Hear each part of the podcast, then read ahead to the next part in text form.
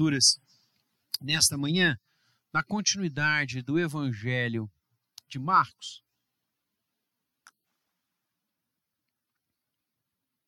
Nós vamos analisar dois, duas perícopes nesta manhã, ainda que o nosso tempo já esteja muito, muito avançado, ainda teremos a celebração da ceia, mas nós queremos, é, de alguma maneira, uh, uh, falar um pouco sobre essas duas passagens, porque elas preparam de uma maneira muito interessante toda essa semana, a última semana que Jesus está como Verbo encarnado, eh, passando com os seus discípulos e com os habitantes de Jerusalém, que subiram aquela cidade para a festa da Páscoa.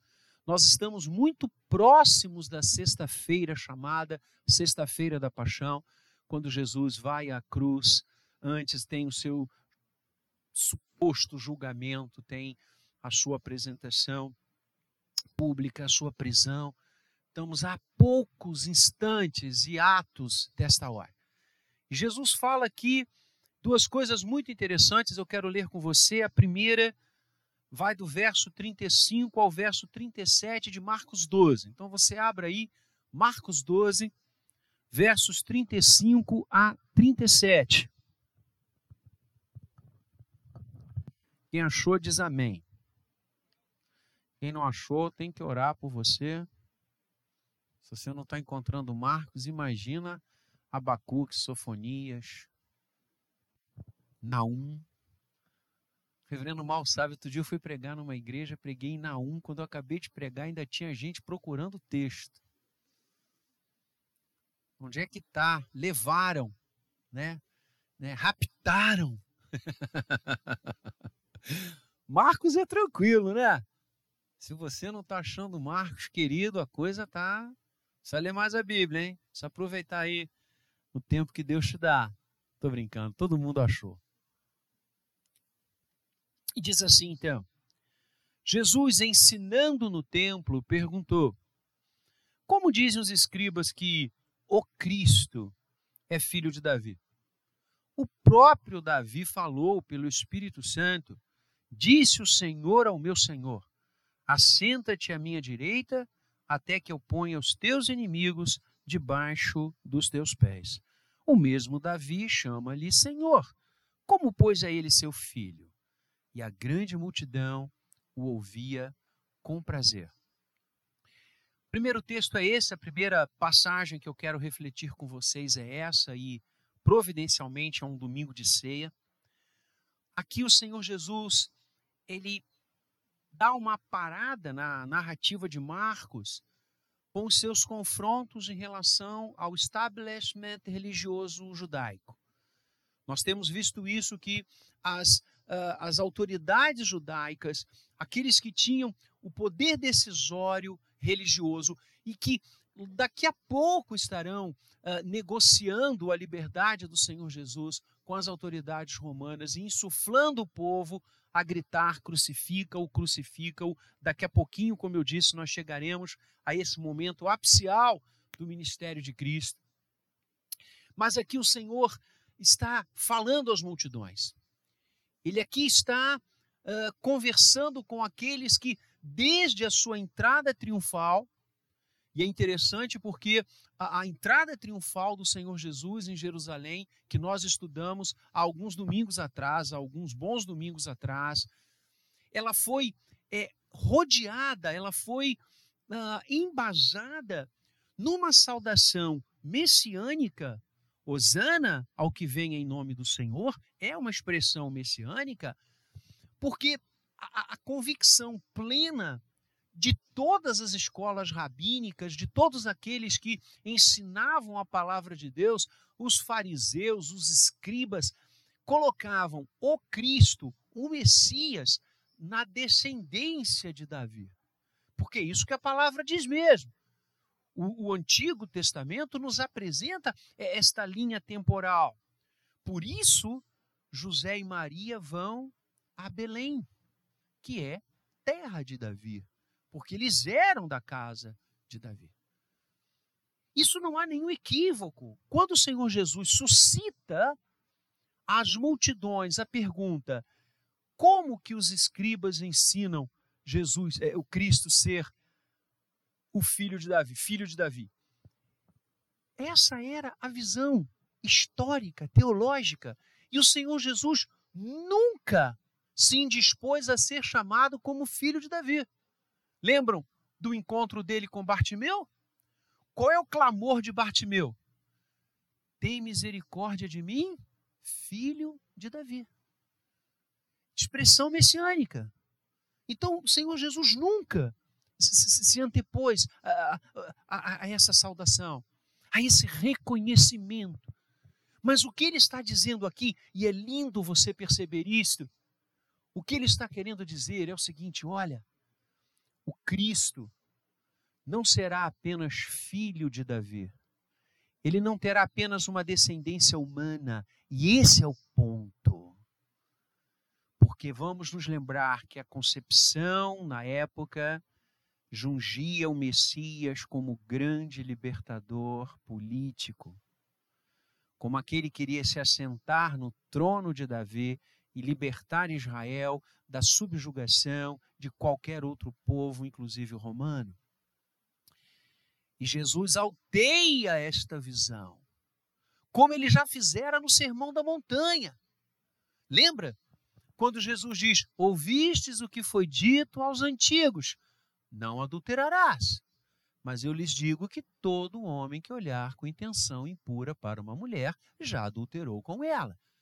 Ouvistes o que foi dito aos antigos: Não matarás. Eu, porém, vos digo: todo aquele que chamar o seu irmão de tolo já o matou. Então, o que o Senhor faz é ampliar de forma é, é, é inexorável, exponencial as visões muitas vezes pequenas, limitadas, chãs que as pessoas têm. Ele está dizendo nesse texto, ele não está dizendo eu não sou herdeiro de Davi, até porque, historicamente, insisto, ele era. E o Messias de fato viria da casa de Davi. Mas ele está ensinando é muito mais do que isso. O Messias é muito mais do que um herdeiro de Davi.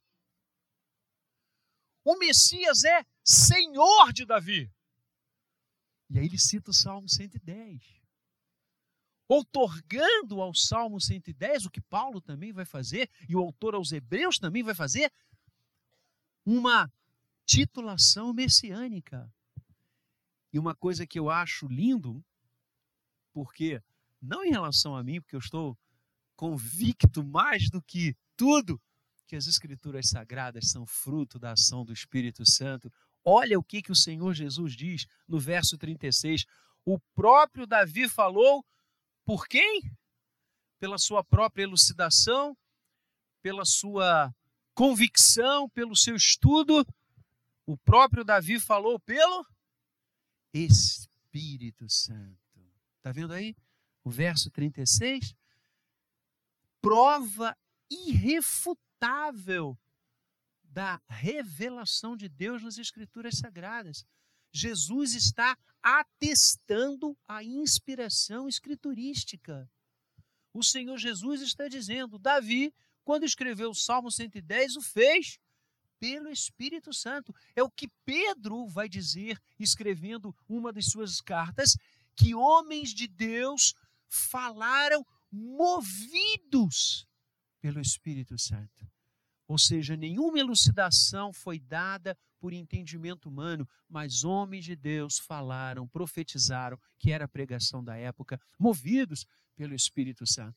É o que Paulo robustece na sua carta a Timóteo, onde o apóstolo Paulo diz ao jovem pastor Timóteo, seu filho na fé e de ministério, Paulo vai dizer: toda escritura toda, ele usa a expressão grega panti, a totalidade das escrituras. Toda a escritura, não apenas uma parte, não apenas alguns livros, não apenas alguns versículos, toda escritura é inspirada por Deus. E Paulo vai usar o verbo, já falamos aqui inúmeras vezes, mas nunca é demais falar. Paulo usa o verbo grego theopnestos, que significa soprado, algo que vem de fora para dentro. É o que o Senhor Jesus está dizendo. Davi falou, movido pelo Espírito. Davi escreveu, movido pelo Espírito. Aleluia! Por isso nós falamos só a Escritura. E cremos com todas as forças do nosso coração que a palavra de Deus, toda ela é inspirada. E a Bíblia não precisa de complemento, a Bíblia não precisa de reinterpretações, a Bíblia é a Bíblia. Ela fala por si. Ajoelhemos-nos e ouçamos o que ela está dizendo. E o Senhor Jesus diz: Vejam lá, que no Salmo 110, inspirado por Deus, quando Davi fala movido pelo Espírito, como é que ele se refere ao Messias? Como seu Senhor. Assenta-te à minha direita até que eu ponha os teus inimigos debaixo dos teus pés, como estrado aos teus pés, disse o Senhor ao meu Senhor. Eu vi um texto até que fala da Trindade. O que o Senhor Jesus está dizendo é: o Messias é filho de Deus e não apenas de Davi. O que esses três versículos falam, queridos, é da natureza humana e da natureza divina do Senhor Jesus. Deus de Deus, homem de homem. Imagem perfeita de Deus, imagem perfeita dos homens. É isso. É a encarnação o que Jesus está explicando aqui nesses três versículos, a multidão que lhe ouvia naquela última semana, é o que João 1,14 brada. E o Verbo se fez carne. Aquele verbo que no verso primeiro do capítulo 1, João diz: o Verbo era Deus. O Verbo estava no princípio com Deus. E é lindo no grego essa expressão que ela significa relação. João está dizendo que o Verbo estava se relacionando com Deus. Não era uma força, não era um eon, não era uma luz no universo, era um ser que se relacionava com Deus, é trindade pura. E o Verbo que estava com Deus, que era Deus, que criou todas as coisas e sem ele, verso 3, nada do que foi feito se fez. Verso 14, esse Verbo se fez carne e habitou entre nós e vimos a sua glória, glória como do unigênito do Pai. O que o Senhor Jesus está explicando àqueles que naquela última semana o ouviam é que o Messias não é apenas um homem, não é apenas homem de homem, não é apenas o libertador físico, temporal, político, episódico de um povo, mas é Deus de Deus. É como se ele estivesse dizendo: é muito mais do que vocês podem imaginar. Inclusive é o que eu farei daqui a algumas horas na cruz do Calvário. Jesus ratifica sua deidade inteiramente nesses versos. E a segunda perícope que eu também quero chamar a sua atenção, ainda que insisto rapidamente, temos muitos assuntos e certamente, outro dia conversávamos eu e o reverendo Maurício, e nós falávamos sobre isso, os textos da palavra são tão ricos. Aliás, domingo passado, eu abordei a, a parábola dos lavradores maus, aqui do púlpito. O reverendo Maurício, assim que acabou o culto, falou: Reve, deixa eu abordar esse texto também. Enquanto você estava ali falando, algumas ideias vieram. Essa é a palavra.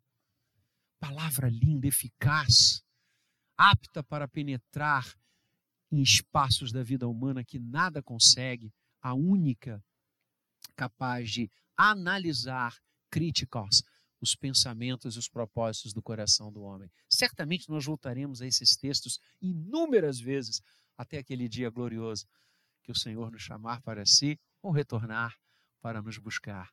A segunda passagem vai do verso 38 ao verso 40 e ela também é extremamente significativa. Porque o Senhor vai chamar a atenção daqueles homens e de todos nós para algo absolutamente usual na história, na história, e notadamente nos dias de hoje.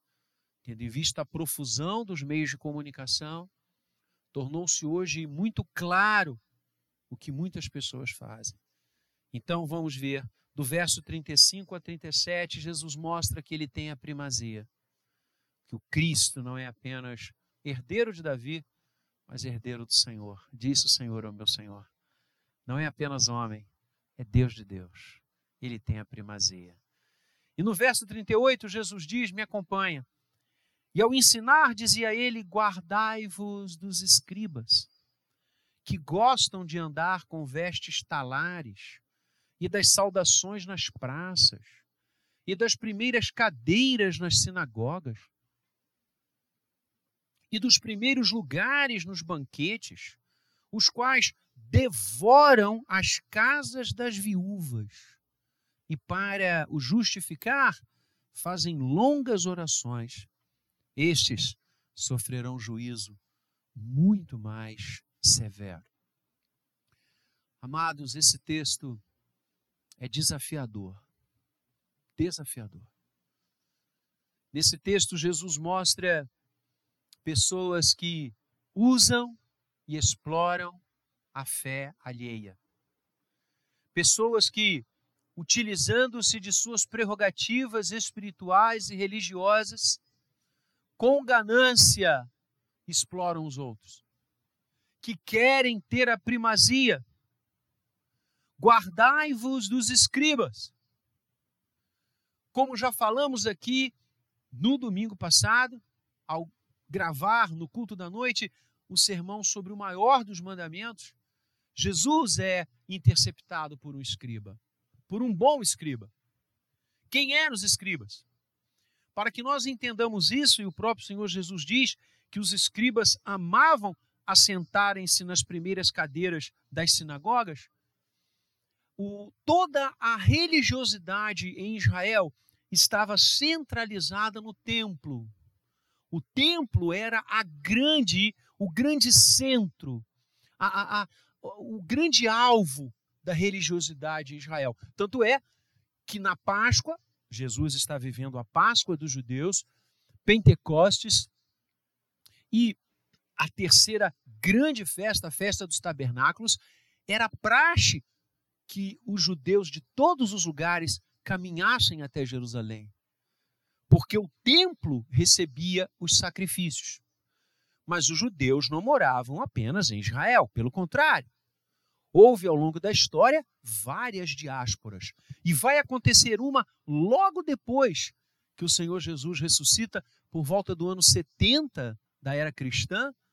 O general Tito e Vespasiano entram em Jerusalém para sublevar uma revolução patrocinada pelos zelotes, e eles arrasam Jerusalém, inclusive destrói o templo. Destrói o templo. Que os judeus correm, se é, é, abrigam no templo, e eles então destroem, colocam fogo, acabam com o templo para poder acabar com aquela revolução. E a diáspora fez com que os judeus habitassem várias cidades. Várias cidades. E havia uma regra rabínica que bastaria ter 10 judeus numa cidade, maiores todos de 12 anos, que eles poderiam construir e abrir uma sinagoga. Em grego, sinagogue, lugar do ensino. A sinagoga eram como escolas da lei. Nas sinagogas, e bastaria ter 10 judeus para que pudesse ter uma sinagoga numa cidade, numa vila, numa região, Nessa sinagoga, os sacrifícios não eram feitos, sacrifício só no templo, sacerdotes só no templo.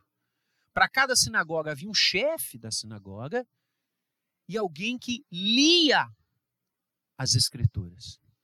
Então, imagina a profusão de sinagogas que poderiam ser abertas, onde a lei era ensinada, onde a lei era lida, onde a lei era buscada alguém precisava reproduzir os livros da lei. Não tinha copiadora na época. Não tinha impressora na época. Como é que os livros da lei graçavam todas as sinagogas possíveis e imagináveis? Porque uma casta sacerdotal que ganha o nome de escriba por causa disto, porque eles passavam o seu dia escrevendo, reproduzindo os livros sagrados. E de tanto escreverem, de tanto reproduzirem, eles acabavam aprendendo. Pelo menos essa era a nossa expectativa. Isso mostra como que muitas vezes as pessoas podem estar profundamente ligadas às coisas de Deus, mas distantes de Deus. Parece um paradoxo, mas é verdade. Há muitos que podem estar profundamente ligados às coisas de Deus. Os escribas lidavam com os rolos da lei, com os livros da lei, com a Torá o dia inteiro. O seu mistério era reproduzir, escrever nos papiros, reproduzir para que as sinagogas recebessem os livros da lei. Lembra a sinagoga de Cafarnaum? Que o mestre da sinagoga entrega Jesus para que ele lesse num sábado que ele foi na sinagoga era essa. Por que, que os livros, ele lê Isaías, por que, que os livros estavam, por que estavam ali? Porque um escriba ou vários escribas tinham reproduzido o livro de Isaías e Cafarnaum tinha essa, esse texto. Esses homens eram importantíssimos. E se havia alguém que deveria saber a palavra de cor e salteado, eram os escribas. Jesus diz: guardai-vos deles, acautelai-vos deles porque eles gostam de exercer a primazia, gostam de andar com vestes talares pelo meio da rua, para que todo mundo diga: nossa, olha, caramba, como é importante, uau! Gostam das saudações nas praças, elogios, gostam de ser elogiados em público, gostam de ser destacados em público gostam de sentar nas primeiras cadeiras nas sinagogas, que havia lugares reservados para autoridades quando chegavam numa sinagoga. Certamente o Senhor Jesus ocupou esse espaço em Cafarnaum quando ele chegou ali. E esses homens gostavam de aparecer. Primeiras cadeiras nas sinagogas, primeiros lugares nos banquetes. Querem ser os primeiros querem ter a primazia. E olha o verso 40. Os quais devoram as casas das viúvas. Meu Deus do céu. Exploram as viúvas. E Jesus vai pegar o exemplo de uma das é, é, é, é áreas mais frágeis na sua época, que eram as viúvas, eu viuvez, as viúvas e os estrangeiros. Jesus diz: esses homens não têm limite. Esses homens gostam tanto de dinheiro que eles roubam as viúvas, que eles se apoderam dos bens das viúvas que quase nada têm. Interessante, né? Estão vindo pessoas aí na sua mente, estão. Está vindo exemplos aí na sua mente que a gente vê o dia inteiro, lê o dia inteiro e ouve o dia inteiro. Parece que essas palavras o Senhor Jesus está dizendo hoje, aqui, nessa manhã no Jardim Guanabara, e está, porque é a palavra dele. Amados, esses homens não cessaram. Esses devoradores, esses homens que usam a religião para oprimir, para enriquecer, homens que usam o povo de Deus na sua ganância, cuidando do seu estômago, enriquecendo as suas contas bancárias, e não tem limite. Jesus diz: acautelai-vos destes homens, eles não têm limite, são vaidosos, são ladrões, e para justificar a exploração, fazem longas orações. Misericórdia. Queridos, na nossa fé, só uma pessoa pode ter a primazia. Na nossa igreja, só uma pessoa pode ter a primazia. Na nossa vida, só uma pessoa pode ter a primazia: aquele que é o Filho de Deus. O Senhor Jesus, Ele é que deve ter a primazia. Ele é que tem que andar com vestes talares. Ele é que tem que ser saudado onde ele for. Ele é que tem que se assentar na primeira cadeira. Ele é que tem que ser o primeiro convidado a chegar no banquete. É ele! E não essa corja, essa máfia, essa malta que, usando o nome dele, explora as pessoas, oprime as pessoas, na justificativa de que estão fazendo a obra do Senhor. Cuidado! Acautelai-vos dessa gente, diz Jesus, que não tem nenhum compromisso com o que o Senhor diz. Ao contrário, só tem compromisso com os seus projetos pessoais e políticos de vida. Acautelai-vos. E Jesus diz: Estes sofrerão juízo muito mais severo. Deixa Deus julgá-los. Deixa Deus julgá-los.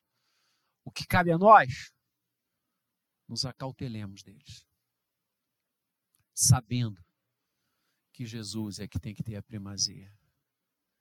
Só uma coisa deve brilhar: o sol da manhã, o sol da justiça. Aquele que nasceu e morreu para nos salvar. Só um tem de ter toda a glória, toda a honra e todo o louvor. Só há um que nós nos dobramos, colocamos o nosso rosto em terra e dizemos: Disse o Senhor ao meu Senhor: Assenta-te à minha direita. Aquele que era, que é e que há de vir. Cristo é o único Senhor da igreja. Nós somos pó. Nós somos pó. Não somos nada. E se somos alguma coisa minimamente, é porque a graça do Senhor nos alcançou. E o seu sangue nos purificou. E nós que éramos ossos secos, fomos constituídos em exército para a glória dele. Essa é a nossa glória. Como Paulo diz, a minha glória é a cruz. Aprendamos isso. Aprendamos isso.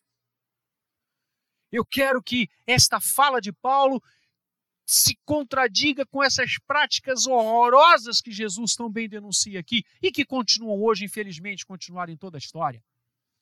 O apóstolo disse: A minha glória não está no dinheiro, a minha glória não está na fortuna, a minha, glória, a minha glória não está nos títulos, a minha glória não está nas ofertas, a minha glória não está no dinheiro, a minha, a minha glória não está nas bigas, a minha glória não está em qualquer coisa que os homens façam, a minha glória está na cruz. Eu me glorio na cruz. Essa é a nossa glória, amados.